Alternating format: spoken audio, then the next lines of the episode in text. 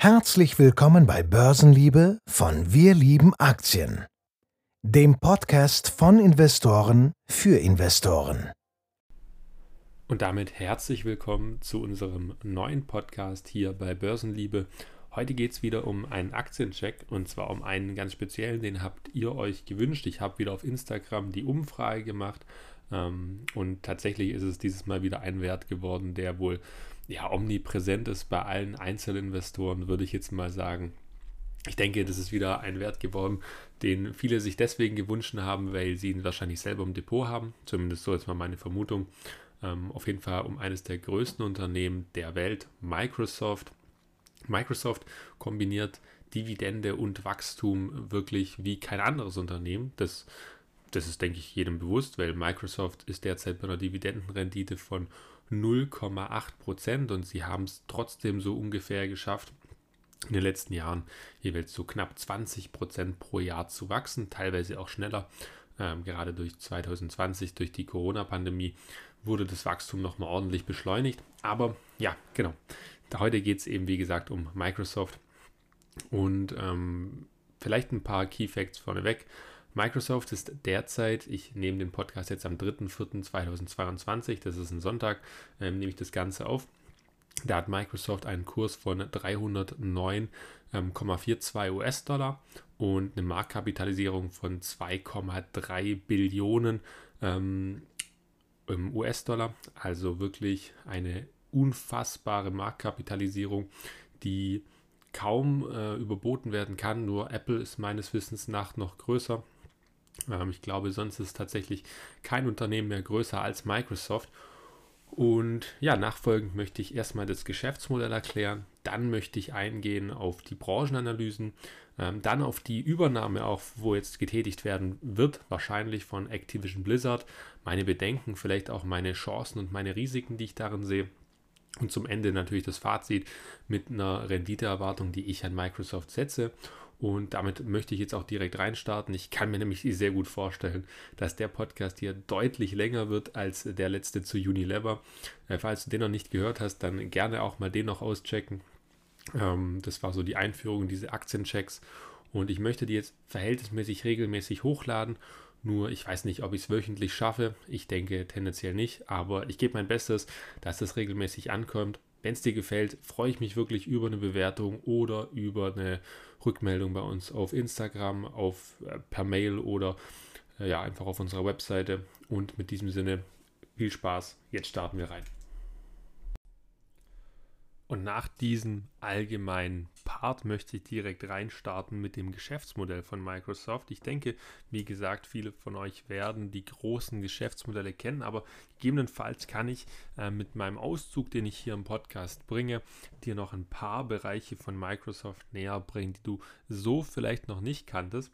Ähm, und im zweiten Part möchte ich dann eben noch auf die, ja, auf die Wachstumsmärkte eingehen, beziehungsweise allgemeiner auf die, ähm, ja, auf die Branchen, in denen Microsoft da überall tätig ist. Und ich möchte mal anfangen mit ähm, dem ersten Segment des Microsoft seit, ich meine, 2021 oder 2022 im Geschäftsbericht ausweist. Äh, 2021 äh, muss es ja sein. 2022 ist ja noch nicht fertig, nicht mal für Microsoft. Ähm, und das erste Segment ist Productivity and Business Processes.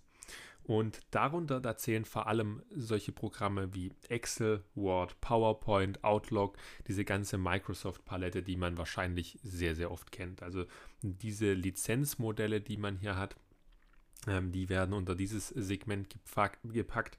Aber ähm, was auch da rein auf alle Fälle zählt, ist Microsoft Dynamics. Und Microsoft Dynamics, das wird wahrscheinlich den wenigsten von euch was sagen. Wenn ich euch aber sage, mit wem die Firma hier konkurriert, dann werden euch die Namen auf alle Fälle was sagen. Weil Dynamics ist quasi ein B2B-Segment, in dem ähm, ERP-Systeme, also Enterprise Resource Planning Softwares angeboten werden oder CRM-Systeme oder Services, ähm, also Customer Relation Manage Management. Und ähm, erstmal kurz vielleicht, was ist das Ganze? Ja, ähm, die, einige werden es vielleicht kennen, gerade wenn man SAP kennt oder Salesforce. Dann sind diese beiden Begriffe auf alle Fälle ähm, keine Fremdwörter. Aber ähm, ERP kann man sich vorstellen, wenn man Volkswagen ist oder wenn man Coca-Cola ist, dann hat man ähm, einen gewissen Einkauf, einen gewissen Verkauf. Und du brauchst über diesen Warenbestand und über die Geschwindigkeit, ähm, also quasi von der Fluktuation von deinen Waren, äh, brauchst du einen Überblick. Und das ERP-System ist eigentlich genau das gängige Modell dazu, dass du genau planen kannst, äh, wie viel habe ich noch auf Vorrat, wann kommt die nächste Lieferung. Ähm, wie viel Produkte muss ich bestellen, damit ich den neuen Auftrag dann annehmen könnte. Ähm, also quasi einfach so eine Übersicht über deinen, ähm, über dein Warehouse, also über deine, äh, über dein Warenhaus zu Deutsch, ähm, um ja bestmöglich und effektiv zu arbeiten. Und ähm, beispielsweise SAP hat da ähm, S4 HANA heißt es, meine ich, ja, müsste S4 HANA sein und wo quasi die komplette Digitalisierung übernimmt und dann auch das ERP-System in die Cloud reinnimmt. Ähm, und große Kunden sind da, ich meine gerade Coca-Cola und vor allem Volkswagen. Bei Volkswagen bin ich mir sehr sicher, dass die Kunde von SAP sind. CRM, ähm, das kennt man wahrscheinlich, wie gesagt, eher von Salesforce, wobei SAP das auch macht, gar keine Frage. Aber ähm, Salesforce ist da schon eher so diese Marke, wo man sagen kann, ja, die sind dafür bekannt. Die haben auch im Bloomberg-Ticker den Ticker CRM, weil sie einfach genau für das auch stehen. Und CRM ist ganz vereinfacht ausgedrückt ähm, eine Software, die dir die kundenspezifischen Daten näher bringt, also quasi ähm, die dir sagt, okay, welche Geschäfte hast du mit dem Kunden schon mal gemacht, ähm, gegebenenfalls auch sowas wie das Geburtsdatum oder also, dass du dem zum Geburtstag gratulieren kannst, dass du auf diese Soft Skills noch Wert legen kannst, ähm, dass du ungefähr das Budget weißt, äh, wo du mit dem abschließen kannst, dass du einfach als Vertriebler in einer deutlich besseren Situation bist. So kann man sich CRM vorstellen, um einfach ja, eine, wie sagt man einfach, um eine humane Basis zu haben, äh, um hier ähm, gute Verhandlungen zu führen. Und Microsoft hat es einfach geschafft, hier in die Konkurrenz reinzukommen mit Microsoft Dynamics. Und Microsoft Dynamics ist ja auch wirklich ein sehr, sehr großer Konkurrent. Ähm, unter anderem eben, wie gesagt, von SAP, von Salesforce, von Oracle, theoretisch auch IBM, ähm, Okta das sind alles Konkurrenten von Microsoft in diesem Bereich.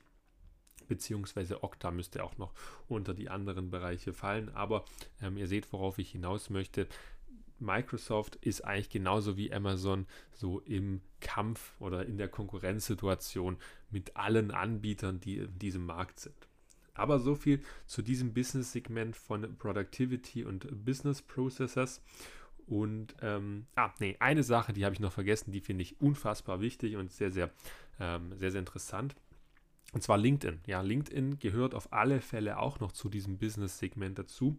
Ähm, das möchte ich auf keinen Fall unterschlagen, ähm, weil ich finde, dass LinkedIn einer der Werttreiber ist, den äh, Microsoft noch hat. Um schon mal die ähm, Zahlen vorwegzunehmen und zumindest eine Zahl. Äh, LinkedIn ist im Q2 2022, das ist bei Microsoft ja schon vorbei, weil Microsoft hat ein abweichendes äh, Wirtschaftsjahr zum 30.06. jeweils des Jahres. Ähm, und das LinkedIn noch um über 36 Prozent pro Jahr gewachsen in den ersten sechs Monaten. Und das ist auf alle Fälle beachtlich. Und ich finde, dass LinkedIn ähm, wahrscheinlich das Potenzial hat, um irgendwann mal Facebook abzulösen, ähm, einfach um diese neue soziale Plattform zu werden die auch sehr gut monetarisiert werden kann in meinen Augen, ähm, weil du extrem gezielt monetarisieren kannst, weil du musst dir ja vorstellen, bei Facebook habe ich immer so den Gedanken, da hat man immer das Problem gehabt, oh, ich möchte eigentlich nicht zu viel preisgeben von mir, ähm, weil am Schluss sind meine Daten weg oder bei, in, in falschen Händen. Und bei LinkedIn ist es ja so, du möchtest dich ja bestmöglich präsentieren. Und dementsprechend gibst du sehr, sehr viele Daten von dir freiwillig preis. Das heißt, du hast auch nicht diese Problematik oder nicht so die Problematik wie jetzt ähm, mit dieser, mit diesem, äh, bei Apple, mit dieser Privacy Rule. Heißt es so? Ich bin mir gerade nicht sicher, aber ihr wisst genau, was ich meine von Apple. Also diese neuen Regelungen, die gerade Facebook, Instagram, Snapchat und Co. treffen, die trifft LinkedIn in meinen Augen nicht ganz so stark, weil du eben auf LinkedIn dich bestmöglich präsentieren möchtest. Ähm, du folgst genau den Sachen, die dich interessieren, wo du vielleicht beruflich hin möchtest. Und wenn dann eben ähm, schöne ähm, Möglichkeiten für, für Werbung, für Advertisement da sind, dann kann Microsoft das mit LinkedIn sehr, sehr gut platzieren. Darum sehe ich LinkedIn auch wirklich, wirklich spannend und ähm, bullish auch für die Zukunft weil es für mich auch einen der wichtigen Trends abdeckt und zwar eben gerade dieses ähm, zukünftige Denken von Arbeitskräftemangel ähm, und den decke ich mit Microsoft auch noch ab. Das finde ich eine unfassbar spannende Idee, die finde ich auch immer zu kurz kommt, weil es geht sehr oft nur um das zweite und das dritte Segment. Da kommen wir jetzt zu, sonst geht, glaube ich, der Podcast noch zu lang, wenn ich dann noch mehr ins Detail gehe. Ähm, das zweite ist More Personal Computing. Und ähm, ja, hier möchte ich mich auf zwei Punkte reduzieren. Es ist natürlich auch wieder wie das erste Segment ein unfassbar umfassendes ähm, Segment äh, beziehungsweise da sind sehr, sehr viele Untersegmente vorhanden. Und ähm, das größte Segment finde ich oder relevanteste ist das Gaming-Segment mit der Xbox. Und hier ist bald eben ja auch noch Activision Blizzard wahrscheinlich oder vielleicht drin, je nachdem, wie man das Ganze betrachtet. Kommen wir ja auch später noch drauf. Und ähm, ja, hier ist ganz wichtig beim Gaming-Markt die Branchenanalyse, wo ich mir auch später nochmal anschaue, wie sind die Wachstumsraten, die haben wir schon bei anderen Analysen, wie zum Beispiel gerade von Activision Blizzard, die packe ich euch auf jeden Fall auch in die Show Notes, wenn euch das interessiert, was Microsoft da übernommen hat. Ähm, das werdet ihr unten den Link zu unserer Analyse finden, äh, wo wir schriftlich auf Wir lieben Aktien gemacht haben. Ähm, und Genau, dann könnt ihr euch da ein Bild machen. Aber was da auch noch drin ist, neben dem Gaming, ist das Search-Business, also Bing. Ja, Bing ist jetzt keine große Suchmaschine und kann ja nicht wirklich mit, äh, mit, mit Alphabet konkurrieren, aber dementsprechend hat Microsoft eben dieses Search-Business und auch dieses Advertising-Business, was natürlich ein bisschen an Google angelehnt ist, aber man muss das schon ein bisschen hämisch sehen, weil ähm, also Bing ist keine wirkliche Konkurrenz äh, zu ähm, zu Alphabet. Da fehlen tatsächlich auch Microsoft in meiner, nach meiner Meinung und nach meiner Recherche die Daten, um diese Suchmaschine so gut zu machen wie eben ähm, die von Alphabet, also sprich die von Google. Das dritte Segment ist die Intelligence Cloud Sparte und hier ist der Großteil wirklich auf Azure gefokust und Azure sollte vielen ein Begriff sein, gerade wenn man ähm, mal eine Amazon-Analyse gemacht hat oder wenn man sich diesen ganzen Cloud-Infrastrukturmarkt angeschaut hat, dann hat man da eigentlich ein paar große Player, also gerade AWS, Azure, Google Cloud, IBM und gegebenenfalls Alibaba. Ähm, Oracle, meine ich, hat auch noch einen gewissen Infrastrukturteil, der aber nicht sonderlich riesig ist, wenn ich das jetzt richtig im Kopf habe. Ähm, und Microsoft, die bieten halt neben Azure auch noch sonstige ähm, Cloud-Dienstleistungen an. Also die haben auch noch so spezielle Service-Dienstleistungen, die sie da anbieten, ähm, wie einfach eine persönliche Beratung in der Hinsicht ähm, und haben auch noch Enterprise Softwares, also gerade sowas für die ganz großen, ähm, für die größten 100 Unternehmen aus den USA, solche Enterprise-Lösungen, ähm, also sprich auch sowas wie Software as a Service kann man sich das Ganze vorstellen. Und da ist Microsoft einfach in diesem Segment unfassbar breit aufgestellt. Und ähm, genau, jetzt habe ich euch diese drei Geschäftsbereiche so mal erklärt. Jetzt möchte ich dieses Kapitel Geschäftsmodell mal abschließen. Ich denke, wir haben hier einen großen Teil ähm, durchleuchtet oder verstanden, was Microsoft alles macht und dann können wir jetzt mit ruhigem Gewissen vollkommen in die, in die Branchenanalyse einsteigen. Bei der Marktanalyse oder bei der Branchenanalyse an sich ist es mir gar nicht so einfach gefallen, Microsoft in so viele Untermärkte aufzuteilen oder einfach mich zu begrenzen auf eine Anzahl von Märkten, weil Microsoft ist einfach in unfassbar vielen ähm, Märkten aktiv. Wenn ich mir aber mal anschaue, wie viel prognostiziert wird, dass die Unternehmen für IT-Technologie ausgeben, also gerade IT-Services, Communication Services, Enterprise Services oder Enterprise Software, Devices, also Geräte an sich und Data Center Systems. Und dann muss ich sagen, dieser Markt, der ist schon unfassbar groß, nämlich 2021 war der bei über 4,2 Billionen US-Dollar und 2023 äh, soll der auf 4,6 bzw. 4,7 Billionen US-Dollar anwachsen. Ähm, das ist also so ein Wachstum von knapp 5 oder ein bisschen mehr als 5 Prozent pro Jahr. Und ich denke, von diesem Markttrend, da können vor allem diese Programme wie Word, wie PowerPoint, ähm, Excel und Co. profitieren, ähm, beziehungsweise auch diese Kommunikationsplattformen Plattformen, die ähm, Microsoft auch zur Verfügung stellt.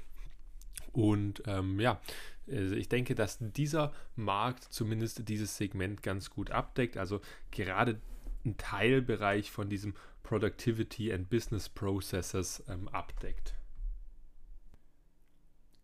Dann weiter möchte ich machen mit dem ERP-Markt, weil ich habe ja schon dieses, die Enterprise Resource Planning Softwares angesprochen.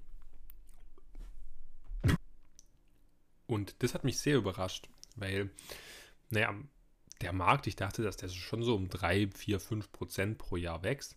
Aber gerade wenn man eine Schätzung von 2019 ähm, aufruft, die Statista zur Verfügung stellt, dann ist es so, dass ähm, der Markt nur um wirklich ein bisschen mehr als 1% pro Jahr wachsen soll bis ins Jahr 2025. Klar, der Markt, der weltweite, der ist schon dann über 100 Milliarden US-Dollar schwer.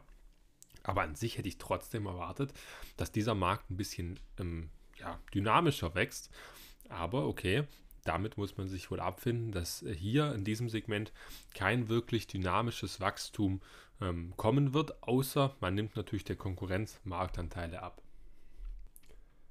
Auch nicht unbedingt prickelnd, aber immerhin ein bisschen besser soll der CAM-Markt verlaufen, weil der CAM-Markt, der soll bis 2025 immerhin auch ähm, ja, ein bisschen stärker wachsen, nämlich mit so 1,8 Prozent. Aber auch das Wachstum hätte ich mir deutlich, deutlich dynamischer vorgestellt, ähm, weil ich dachte, dass Salesforce, die wachsen ja um die 20 Prozent pro Jahr. Und ich dachte, dass ein großer Teil des Wachstums wirklich durch den Markt kommt, aber an, anscheinend nimmt wohl Salesforce eher den Konkurrenten Marktanteilen ab oder ähm, ja, ja doch, man muss eigentlich sagen, dass die Marktanteile abnehmen. Weil anders kann man sich dieses Wachstum nicht ganz erklären. Klar ist mir bewusst, dass ähm, Salesforce auch sehr, sehr viele Übernahmen tätigt und die auch wirklich gut einbettet. Ähm, aber trotzdem, ja, also ich finde, dass das trotzdem eine sehr, sehr ähm, aussagekräftige Zahl ist in dem Fall. Um hier vielleicht gerade mal noch dran zu bleiben, ist vielleicht auch für Salesforce und SAP-Aktionäre interessant. Ähm, der Marktanteil von 2020 bezüglich äh, Management und CRM-Softwares. Ähm, da gibt es eine wirklich schöne Darstellung auf Statista. Und zwar Salesforce, äh, denen gehört ungefähr 19,5% des ganzen CRM-Marktes. SAP und Oracle sind dann auf zwei mit jeweils 4,8% und Microsoft gehören immerhin 4%. Nach Microsoft kommt dann Adobe mit 3,8%. Ähm, das heißt, Microsoft ist hier ähm, ungefähr auf Augenhöhe mit SAP und Oracle, was die Umsätze angeht, aber ähm, natürlich noch meilenweit weg von dem, was Salesforce macht. Jetzt aber vielleicht zum spannendsten Markt und zwar zum Gaming-Markt an sich, weil, naja, also wir haben jetzt ja keinen wirklich sonderlich starken Wachstumstrend gehabt ähm, bis jetzt, aber wir haben noch den Gaming-Markt und den Cloud-Markt vor uns. Und beim Gaming-Markt, da kommen wir gerade auf ein Marktvolumen 2021 nach, der, nach Newso ähm, von 175,8 Milliarden US-Dollar. Und das Wachstum soll in den nächsten drei Jahren ähm, weitergehen mit 8,7 Prozent pro Jahr. Und das ist natürlich schon eine ganz andere Hausnummer, in so einem Riesenmarkt noch so schnell zu wachsen. Und Microsoft ist derzeit mit der Xbox auf alle Fälle schon vertreten in dem Markt. Aber natürlich, wenn diese Activision-Übernahme noch durchgeht, wenn sie kommt, dann sind sie noch viel, viel stärker positioniert, weil sie auch viel, viel mehr im Bereich der Publisher, also der Veröffentlicher, aktiv sind. Beim Gaming-Markt könnte man natürlich noch viel spezifischer reingehen mit Mobile Games, dass die natürlich den groß, größten Anteil machen, äh, dann Konsolen und dann erst den PC. Aber ich möchte da wirklich das Ganze ein bisschen kürzer halten, denn ich glaube, bei Microsoft, da könnte ich am Schluss noch äh, 25 Stunden über das Unternehmen sprechen und wäre immer noch nicht komplett durch. Aber ich denke, dann würde ein bisschen ähm, die Kurzweiligkeit verloren gehen und das möchte ich auf keinen Fall. Ähm, und deswegen geht es jetzt direkt weiter mit dem wahrscheinlich spannendsten Markt von Microsoft und zwar mit dem Cloud-Markt, mit Azure oder mit der Intelligence Cloud. Der Marktanteil von Microsoft in diesem ähm, Markt war 2020 zumindest von Statista zuletzt festgestellt worden und war bei knapp 20 Prozent. Den größten Anteil hier, den hatte Amazon mit knapp 41 Prozent ähm, wobei dieser Marktanteil immer leicht schwindend war, gerade seit 2000, ähm, seit 2017, ja genau, seit 2017 ist der Marktanteil von Amazon leicht zurückgegangen. 2017 war er nämlich im Höhepunkt bei 51,8 Prozent. Vielleicht kurz zum Vergleich. Alibaba, die haben 9,5% Marktanteil. Huawei, die haben 4,2%. Google 6,1% und ähm, ja, IBM taucht hier gar nicht mehr aus, das packt da. Das ist dann bei anderen, ähm, also bei sonstigen Cloud-Anbietern vorhanden. Genug von dem Marktanteil. Vielmehr geht es jetzt ja um die Wachstumsrate und die Wachstumsrate allgemein im Cloud System Infrastructure Services, also gerade was Azure macht oder AWS wird prognostiziert, dass die Wachstumsrate sich um die 26 Prozent einpendelt und damit ist das fast der stärkste Cloud-Markt vom Wachstum her und ähm, ja, das genau das konnte ja auch ähm, Microsoft ähm, in den letzten Quartalszahlen bestätigen. Sie haben nämlich noch sind schneller gewachsen als der Markt, der prognostiziert wurde in dem Fall, weil sie haben es noch geschafft, mit 30 Prozent zu wachsen bei, äh, beim Cloud-Segment und es ist auf jeden Fall wirklich positiv zu werden. Und gerade Azure ist auch mit der Werttreiber, würde ich mal sagen, von Microsoft, gepaart natürlich aber mit den anderen Services, die sie dort auch anbieten. Dann gehen wir jetzt weiter zu den Kennzahlen, bevor wir uns nämlich die Bewertung von Microsoft mal anschauen und bevor ich ein bisschen über die Chancen, Risiken, meine Renditeerwartung sprechen möchte. Ähm, da möchte ich erstmal, wie gesagt, darüber sprechen, wie haben sich denn Umsatz, wie haben sich EBIT, wie hat sich ja, allgemein die Marge entwickelt und beim den letzten fünf Jahren, da hat es Microsoft auf alle Fälle geschafft, den Umsatz pro Jahr um 17% zu steigern. Und das ist auf jeden Fall beachtlich, weil wenn wir mal die Ausgangsgröße anschauen, 2017, da waren wir schon bei über 90 Milliarden US-Dollar. Und ähm, jetzt gerade zum 30.06.21 waren wir bei knapp 170 Milliarden ähm, US-Dollar. Und die Marge, die Microsoft da einfahren konnte, die war auch bei 41 Prozent, wenn wir mal das EBIT betrachten. Ähm, und das ist schon eine Hausnummer, die man einfach wirklich erstmal toppen muss. Und das schaffen auf keinen Fall viele Unternehmen, weswegen Microsoft hier auf jeden Fall zu Recht auch eines der größten Unternehmen der Welt ist.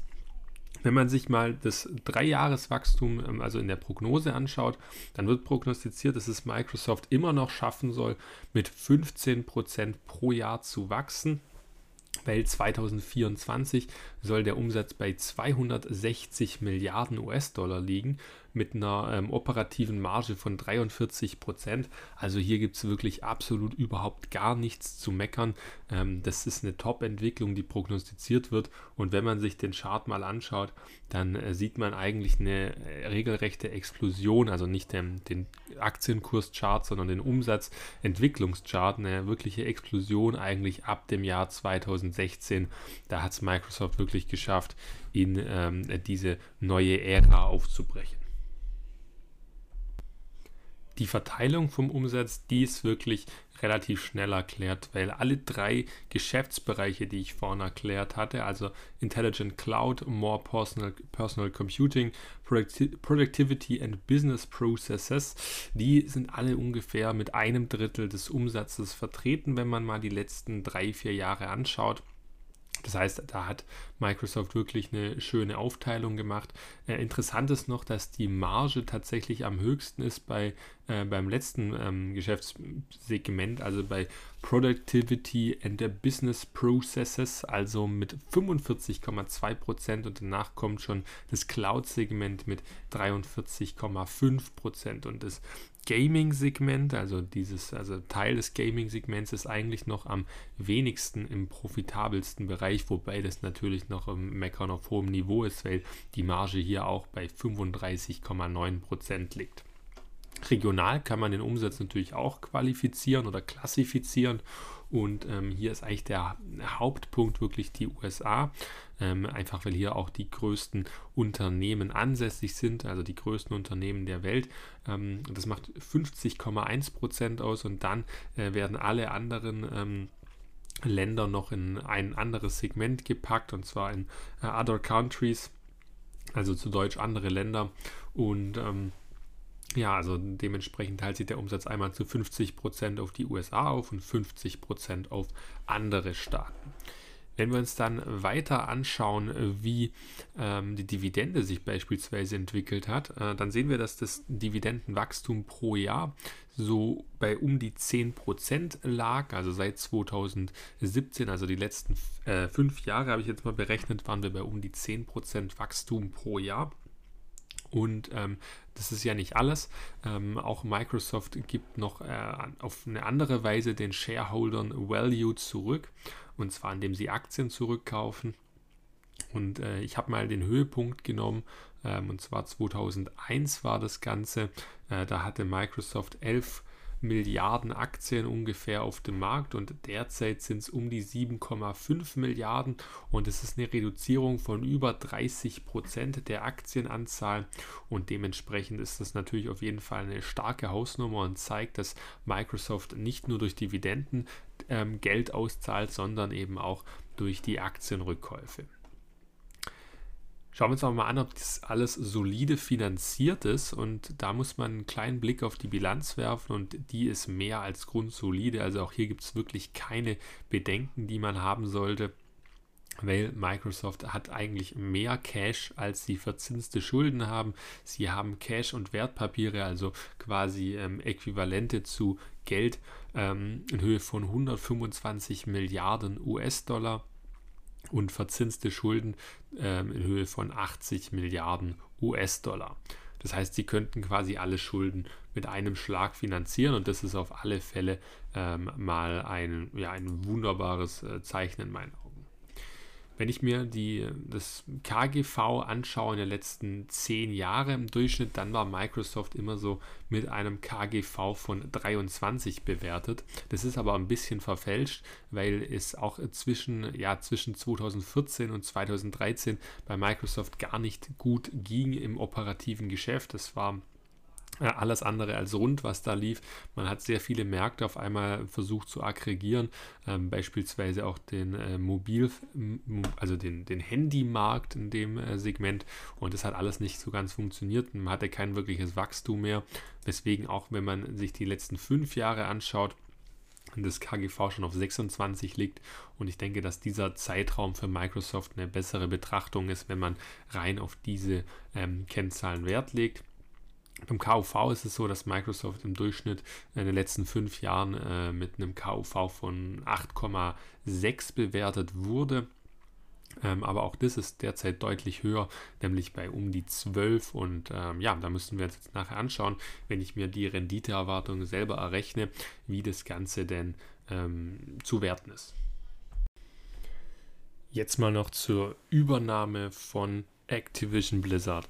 Ich denke, damit ist Microsoft in den letzten Wochen und Monaten, beziehungsweise Monaten ist vielleicht übertrieben, aber auf jeden Fall in den letzten Wochen in den Vordergrund gerückt. Und ähm, ich möchte hier mal ein bisschen meine Meinung dazu sagen, wie das Ganze denn ähm, zu werten ist, wie ich das sehe und ähm, wie man das ja als Aktionär vielleicht auch betrachten sollte, solltest du jetzt in Activision investiert sein oder in Microsoft. Also fangen wir mal mit dem ganzen Dealer, mit dem groben äh, Ganzen. Also Microsoft legt knapp 70 Milliarden US-Dollar auf den Tisch, teilweise in Cash, teilweise wird es wohl aber auch in Aktien finanziert werden. So gehe ich jetzt mal Stand heute davon aus. Ich denke nicht, dass Microsoft tatsächlich 70 Milliarden komplett bar auf den Tisch legt. Kann ich mir einfach nicht vorstellen. Ähm, aber tendenziell auch möglich. Wir haben ja gerade mitbekommen oder ich habe ja euch ja gerade erzählt, wie viel Cash Microsoft tatsächlich hat. Ähm, das sind ungefähr 95 US-Dollar je Aktie, je, ähm, also je Activision Blizzard Aktie. Die Aktie handelt derzeit, meine ich, bei 80 US-Dollar. Um genau zu sein, bei 80,82 US-Dollar, das heißt deutlich unterhalb von diesem Preis. Warum das Ganze so ist, da komme ich gleich noch drauf. Ähm, aber was verspricht sich Microsoft davon oder was ist der Gegenwert davon? Wir hatten gerade eben schon die Multiples gesehen. Ähm, Microsoft zahlt quasi, wenn man so möchte, siebenmal, ein bisschen mehr als siebenmal den Umsatz von Activision Blizzard derzeit. Ähm, und ein bisschen, also das ist, das ist auf jeden Fall kein super teures, teurer Preis für einen Gaming-Markt. Wir hatten ja vorhin die Wachstumsraten für den prognostizierten Zeitraum vom Gaming-Markt und da waren 9% Wachstum drin. Ähm, das wäre für Microsoft auf alle Fälle eine tolle Ergänzung, weil sie sind schon im Xbox-Markt äh, vertreten, also sprich, sie sind schon mit einem großen Fuß im Gaming-Markt drin. Sie sind einer der führenden Gaming-Konsolen-Verkäufer und dementsprechend auch einer der Spiele, teilweise Entwickler, wobei sie da wirklich sehr, sehr klein sind. Aber durch Activision könnten sie auch in diese Wertschöpfungskette eintreten, weil sie einfach dann auch wirklich Spiele, Entwickler unter sich haben und dann vielleicht auch Xbox Exclusives mehr machen könnten, die ganze, ja, die Xbox allgemein interessanter machen könnten und ähm, so einfach äh, richtigen Value schaffen können. Ganz interessant ist auch noch, dass ähm, Activision Blizzard selbst ja ordentlich Cash auf der hohen Kante hat. Wenn ich mir das mal kurz in der Bilanz anschaue, dann hat Activision Blizzard rund 10 Milliarden US-Dollar selbst Cash auf der Hand. Das heißt, wenn man die mal abzieht und die Schulden dazu addiert, dann, äh, naja, dann zahlt Microsoft nochmal 7 Milliarden weniger. Ich weiß nicht genau, wie das gehandhabt wird. Das wird im Ver- oder Kaufvertrag jeweils natürlich geregelt werden. Aber das soll jetzt hier kein ähm, kein großes Thema werden. Warum genau handelt denn eigentlich Activision jetzt unterhalb von diesen 95 US-Dollar? Und das ist eigentlich wirklich relativ simpel erklärt, weil der Markt noch nicht davon ausgeht, dass dieser Deal so fix ist, wie manche andere euch verkaufen möchten. Ich habe schon viel im Internet gelesen, dass, äh, dass die regulatorischen Risiken so gering seien. Äh, jetzt müsste ja nur noch quasi die Kartellbehörde zustimmen für den Gaming-Markt und dann würde diese Übernahme ja durchgehen. Ähm, das kann richtig sein, das ist, kann richtig sein. Ähm, ich sehe das aber deutlich kritischer. Ich sehe nämlich einfach, dass Microsoft ein riesiges Unternehmen ist, das, ähm, das in sehr vielen Märkten schon voll aktiv ist und dann im Gaming-Markt natürlich auch schon vertreten ist ähm, und dann einfach nochmal eine deutlich marktstärkende Position hätte, wenn sie Activision Blizzard unter sich hätten die Leute, die euch das sagen, dass quasi Microsoft eigentlich kein großes Risiko von der Kartellbehörde fürchten müsste, die argumentieren dann so, dass sie sagen, Microsoft ist noch nicht so marktbeherrschend in dieser Stellung, da ist eigentlich keiner wirklich marktbeherrschend, weil ähm, dieser komple diese komplette Branche sehr fragmentiert ist, also sprich, dass da sehr, sehr viele Akteure vertreten sind. Die Grundlage von der Argumentationskette ist zwar richtig, aber dennoch handelt es sich hier um einen Weltkonzern, einen der Welt wertvollsten Unternehmen der Welt. Ähm, dementsprechend bin ich da deutlich skeptischer und der Markt dementsprechend auch, weil du bekommst kein wirkliches Free Lunch, nenne ich es mal, weil sonst könnte ja jeder einfach jetzt Activision kaufen und 15 US-Dollar je Aktie einstauben. Ähm, das wäre ja unfassbar simpel ähm, und ich kann mir nicht vorstellen, dass das tatsächlich so ähm, einfach geschieht. Ich bin sehr gespannt, wie es ausgeht, aber gehen wir doch jetzt einfach mal davon aus, dass passiert. Welche Synergien sehe ich denn dann in diesem Deal? Wenn wir davon ausgehen, dass dieser Deal stattfindet, dann sehe ich auf alle Fälle die Synergien, dass äh, Microsoft einen sehr, sehr günstigen Deal geschlagen hat. Activision Blizzard hatte nämlich einige Skandale in der Vergangenheit, gerade ähm, was sexuelle Übergriffe bei Mitarbeiterinnen ähm, anging. Ähm, waren sie immer wieder ähm, skandalös in den Medien vertreten. Es wurden viele Entwickler gegangen, also die wurden quasi entlassen. Ähm, mussten zurücktreten, auch viele Managementpositionen. Äh, es gibt da auch ein sehr, sehr interessantes Video von einem Gamer zu, der da Stellung zunimmt, wie Activision Blizzard sich quasi selbst auseinander nimmt. Und äh, dementsprechend günstig war Activision auch bewertet und sie hatten auch wirklich im Vergleich zu anderen ähm, Spieleentwicklern wie beispielsweise Take-Two ähm, Interactive einen ordentlichen Abschlag und der war eben gerechtfertigt, weil man dem Management um Bobby Kotick nicht mehr wirklich trauen konnte oder nicht mehr so richtig getraut hat.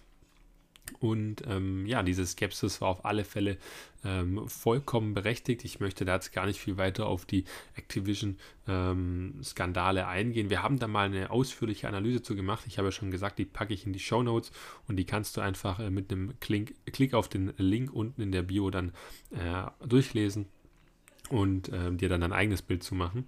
Wie gesagt, ich glaube über 50 Seiten PDF ähm, und ja, die ganze Analyse eben sehr, sehr ausführlich. Da kannst du dir dann dein eigenes Bild von Activision und dem Werdegang machen. Aber nichtsdestotrotz, Microsoft bekommt das Ganze sehr, sehr günstig und sie müssen jetzt quasi die Restrukturierung wieder angehen. Sie müssen es also schaffen, dass Activision und die Produkte von Activision wieder ordentlich an ähm, der Markenstärke gewinnen. Und ich denke, dass sie das auch auf alle Fälle schaffen können. Das ist der große Vorteil, den ich darin sehe. Der große Nachteil, der eine große Nachteil, den ich darin sehe, ist natürlich, ah, sie verbrauchen viel Cash, aber das meine ich jetzt nicht, sondern sie müssen sich wirklich auch noch ganz starr auf einen neuen Markt konzentrieren. Klar, sie sind schon im Gaming-Markt vertreten, aber die Frage ist doch, ähm, sie sind noch kein Entwickler gewesen. Das heißt, sie hatten auf jeden Fall einen ganz anderen Aufwand, sie hatten eine ganz andere Zielgruppe und ein ganz anderes Ziel, das sie auch verfolgt hatten. Wobei die Zielgruppe vielleicht ähnlich war, aber naja. Ähm, trotzdem ist es eine ganz andere Strategie, die du fahren musst. Du musst dich dann auf noch mehr fokussieren und Microsoft ist schon in sehr, sehr vielen Märkten vertreten. Dementsprechend finde ich, kann man es durchaus auch vertreten, dass man sagt, das ist zu viel. Ihr könntet euch überschätzen, ihr könntet dann den Fokus oder das Wachstum von anderen Märkten, äh, Marken oder Märkten vernachlässigen. Und sofern das eintritt, könnte natürlich der Gesamtumsatz des Konzerns darunter leiden. Und da muss man natürlich schauen, ob das eintritt. Die Wahrscheinlichkeit, dass das eintritt, sehe ich aber wirklich sehr, sehr gering, weil ich einfach das Management von Microsoft ähm, sehr, sehr kompetent einschätze und glaube auch, dass die inneren Strukturen bei Microsoft da sehr gut laufen. Damit bin ich grundsätzlich sehr positiv gestimmt, was diese Übernahme angeht. Sofern sie durchgeht, glaube ich, dass Microsoft da hier großen Nutzen von ziehen kann. Jetzt mal noch zu den Chancen und Risiken, die ich bei Microsoft so sehe oder die ich da auf jeden Fall für kritisch empfinde. Und da möchte ich anfangen erstmal bei den Chancen. Ich persönlich habe, glaube ich, schon jetzt rauskristallisiert, dass ich Microsoft eigentlich ein echt cooles Unternehmen finde, weil sie sind einfach immer noch, obwohl sie so riesig sind, extrem gut diversifiziert, ähm, nicht sonderlich hoch bewertet für das, wie sie aufgestellt sind mit der Marktmacht. Sie sind auch wenig in den Schlagzeilen äh, bezüglich Monopolmacht. Also ich glaube, also zumindest kommt es mir subjektiv so vor, als würde viel aggressiver gegen ähm, Amazon oder Alphabet vorgegangen werden. Ähm, gerade was Gerichtsverfahren angeht, da finde ich, da hält sich äh, Microsoft derzeit noch relativ gut raus ähm, weil sie einfach, glaube ich, auch nicht so mit diesen komplett sensiblen Verbraucherdaten operieren wie jetzt Alphabet und Microsoft, äh, Alphabet und Amazon.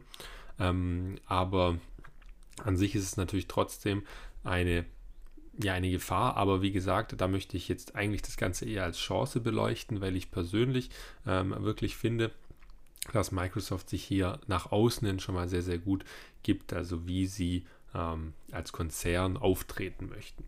Das Zweite, was ich natürlich sehe, ist die komplette Diversifiziertheit und die große Abdeckung von vielen verschiedenen Branchen. Ähm, also gerade wenn man jetzt mal betrachtet, ähm, dass sie im Gaming-Markt vertreten sind.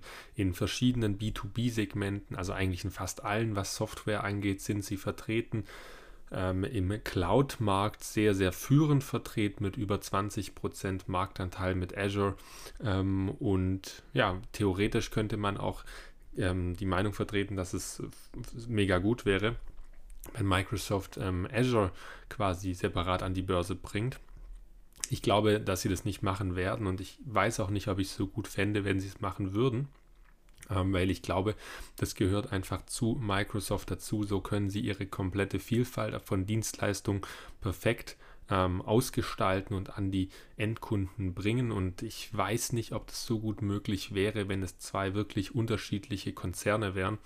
Ähm, und dementsprechend würde ich das gar nicht so als große Chance sehen. Ich, ich sehe wirklich, wie gesagt, die Chance darin, in einem Riesenunternehmen zu investieren, das unfassbar gut diversifiziert ist, in sehr, sehr vielen Branchen der Software, ähm, also in, in, in, sehr vielen Softwarebranchen gleichzeitig aktiv ist, ähm, extrem vernetzt ist und wahrscheinlich mit die besten Abos hat, die man unter den Privatkunden haben kann, ähm, weil gerade sowas wie Excel, wie Word, wie PowerPoint das wird nicht von heute auf morgen abgelöst und da hat sich ähm, Microsoft einfach komplett gefestigt. Und allein schon der Markenname von Microsoft, der ist extrem, extrem wertvoll. Das sehe ich jetzt mal so zu den größten Chancen. Bei den größten Risiken, ja, da sehe ich gar nicht so viele Probleme. Das Einzige, was ich hier ähm, anführen möchte, oder die einzigen zwei Punkte sind zum einen, dass sich Microsoft übernimmt mit der Diversifikation. Also das hatte ich ja schon so leicht angeschnitten bei dem Activision Blizzard-Thema, ähm, dass sie durch Übernahmen den Fokus quasi verlieren auf die Cash-Cows ähm, und ähm, so quasi ja, Potenzial liegen lassen, weil sie zum Beispiel Kapital falsch investieren und ähm, so gegebenenfalls das Wachstum gefährden oder auch die Profitabilität. Es kann natürlich immer sein, dass wenn du Investitionen tätigst, dann hast du ähm, Merchandise and Acquisition Costs, also quasi ähm, ja, Fusionskosten nenne ich es mal von Beratungskosten oder sonstigen ähm, Kosten, die da einfach anfallen. Ähm, das musst du erstmal wieder reinwirtschaften, das musst du quasi stemmen können und du musst vor allem, was glaube ich viel, viel wichtiger ist, auch wirklich ein eigenständiges Team aufbauen, das dann wirklich die Verwaltung von dem Ganzen übernimmt. Weil es ist ja natürlich ein Irrglaube, wenn du denkst, ähm, das kann alles der CEO ähm, einfach bewältigen und hat alles im Blick. Das glaube ich nicht. Ich glaube, der braucht da schon seine Leute, auf die er sich verlassen kann. Und je größer du als Unternehmen wirst, desto gefährlicher ist es, dass du ähm, hier die Kontrolle verlierst und dass da was aus dem Ruder läuft.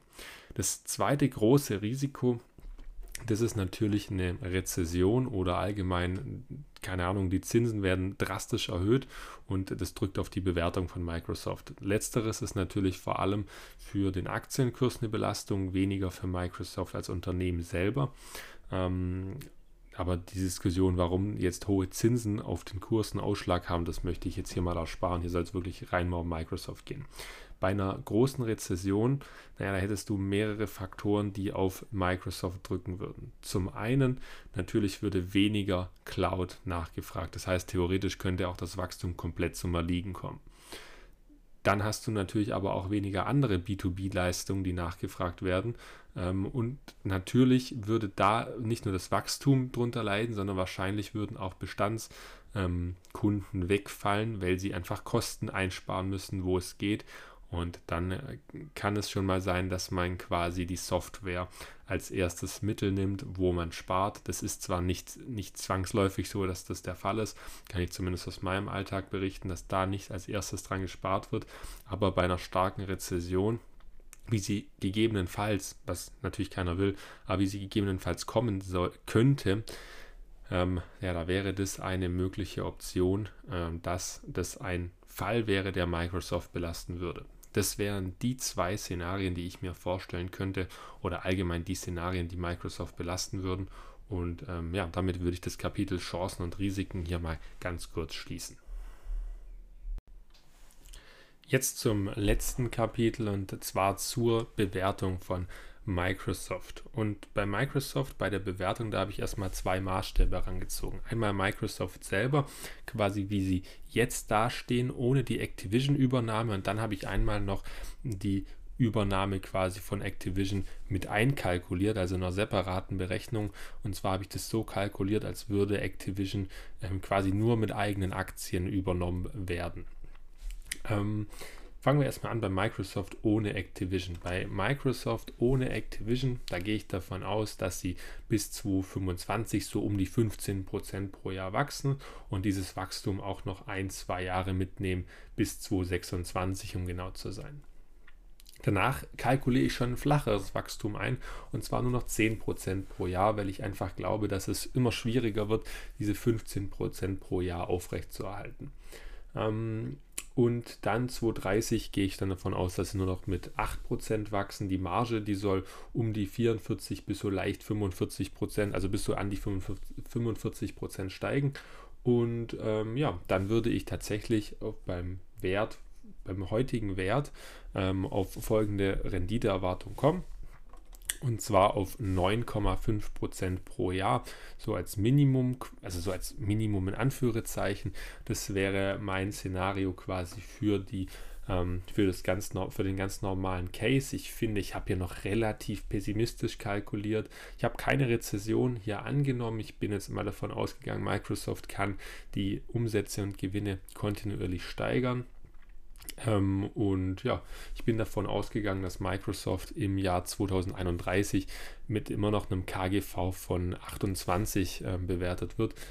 Man kann ja auch ausgehen, dass die mit 30 bewertet werden. Es kommt einfach darauf an, wie das Marktumfeld ist. Ich versuche hier ein bisschen realistisch ranzugehen, darum 9,5 Prozent.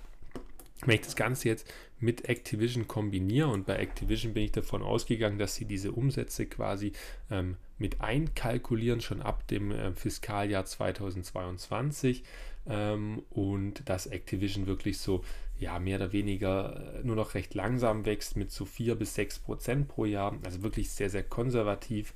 Ähm, die Marge, die von Activision, die ist immer, immer recht gut gewesen. Die war nämlich auch so bei 42 Prozent.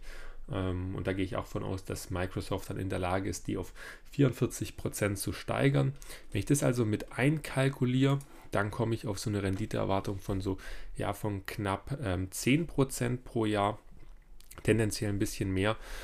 Ähm, das heißt, ich komme in beiden Szenarien dazu, dass Microsoft gerade für die Risiken, die sie bieten, ähm, für mich persönlich sehr kaufenswert ist beim derzeitigen Kurs. Ähm, ich habe sie als kleiner Disclaimer auch bei mir persönlich als eine der größten Positionen im Depot, weil ich sehr fasziniert bin, wie sie es aufgebaut haben, wie sie das Ganze gemanagt haben und ähm, wie sie es von Jahr zu Jahr gerade schaffen, ähm, von allen Trends in der Softwarebranche massiv zu profitieren der einzige Trend, der mir jetzt einfällt, wo sie wirklich verhältnismäßig wenig drin sind, ist eben dieser Cyber-Security-Markt. Sie haben auch so ein, ähm, so ein Login, ähm, quasi eine Login-Software wie Okta, falls ihr Okta kennt. Ähm, aber das ist noch für mich zu wenig, als dass ich sage, da würden sie jetzt massiv von profitieren. Genau, das heißt, für mich das Fazit schon, wie du mitbekommen hast, ich finde Microsoft gerade beim derzeitigen Kurs von knapp 310 US-Dollar sehr, sehr interessant, sehr kaufenswert. Das ist der Kurs vom, ich bin jetzt gerade am Sonntag, 3.4.2022. Ähm, da nehme ich das Ganze auf. Und ja, ähm, in diesem Zusammenhang bin ich mit diesem Podcast fertig. Ich hoffe, er hat dir sehr gefallen. Wenn du weitere solche Aktienanalysen hören möchtest, dann empfehle ich dir natürlich unsere Webseite wirliebenaktien.de. Und ähm, dort findest du jede Woche eine so eine ausführliche Analyse, beziehungsweise noch eine deutlich ausführlichere Analyse, sowohl in Textform als auch als Podcast. Und in diesem Sinne verabschiede ich mich, wünsche dir noch einen wunderschönen Resttag, mach's gut und ciao, ciao. Wenn du Spaß daran hast, Aktien von spannenden Unternehmen zu kaufen und von deren Erfolg zu profitieren, dann bist du hier genau richtig. Alleine und im Dialog sprechen wir regelmäßig über interessante Investmentchancen an den Finanzmärkten. Besuche auch unsere Homepage unter wir-lieben-aktien.de.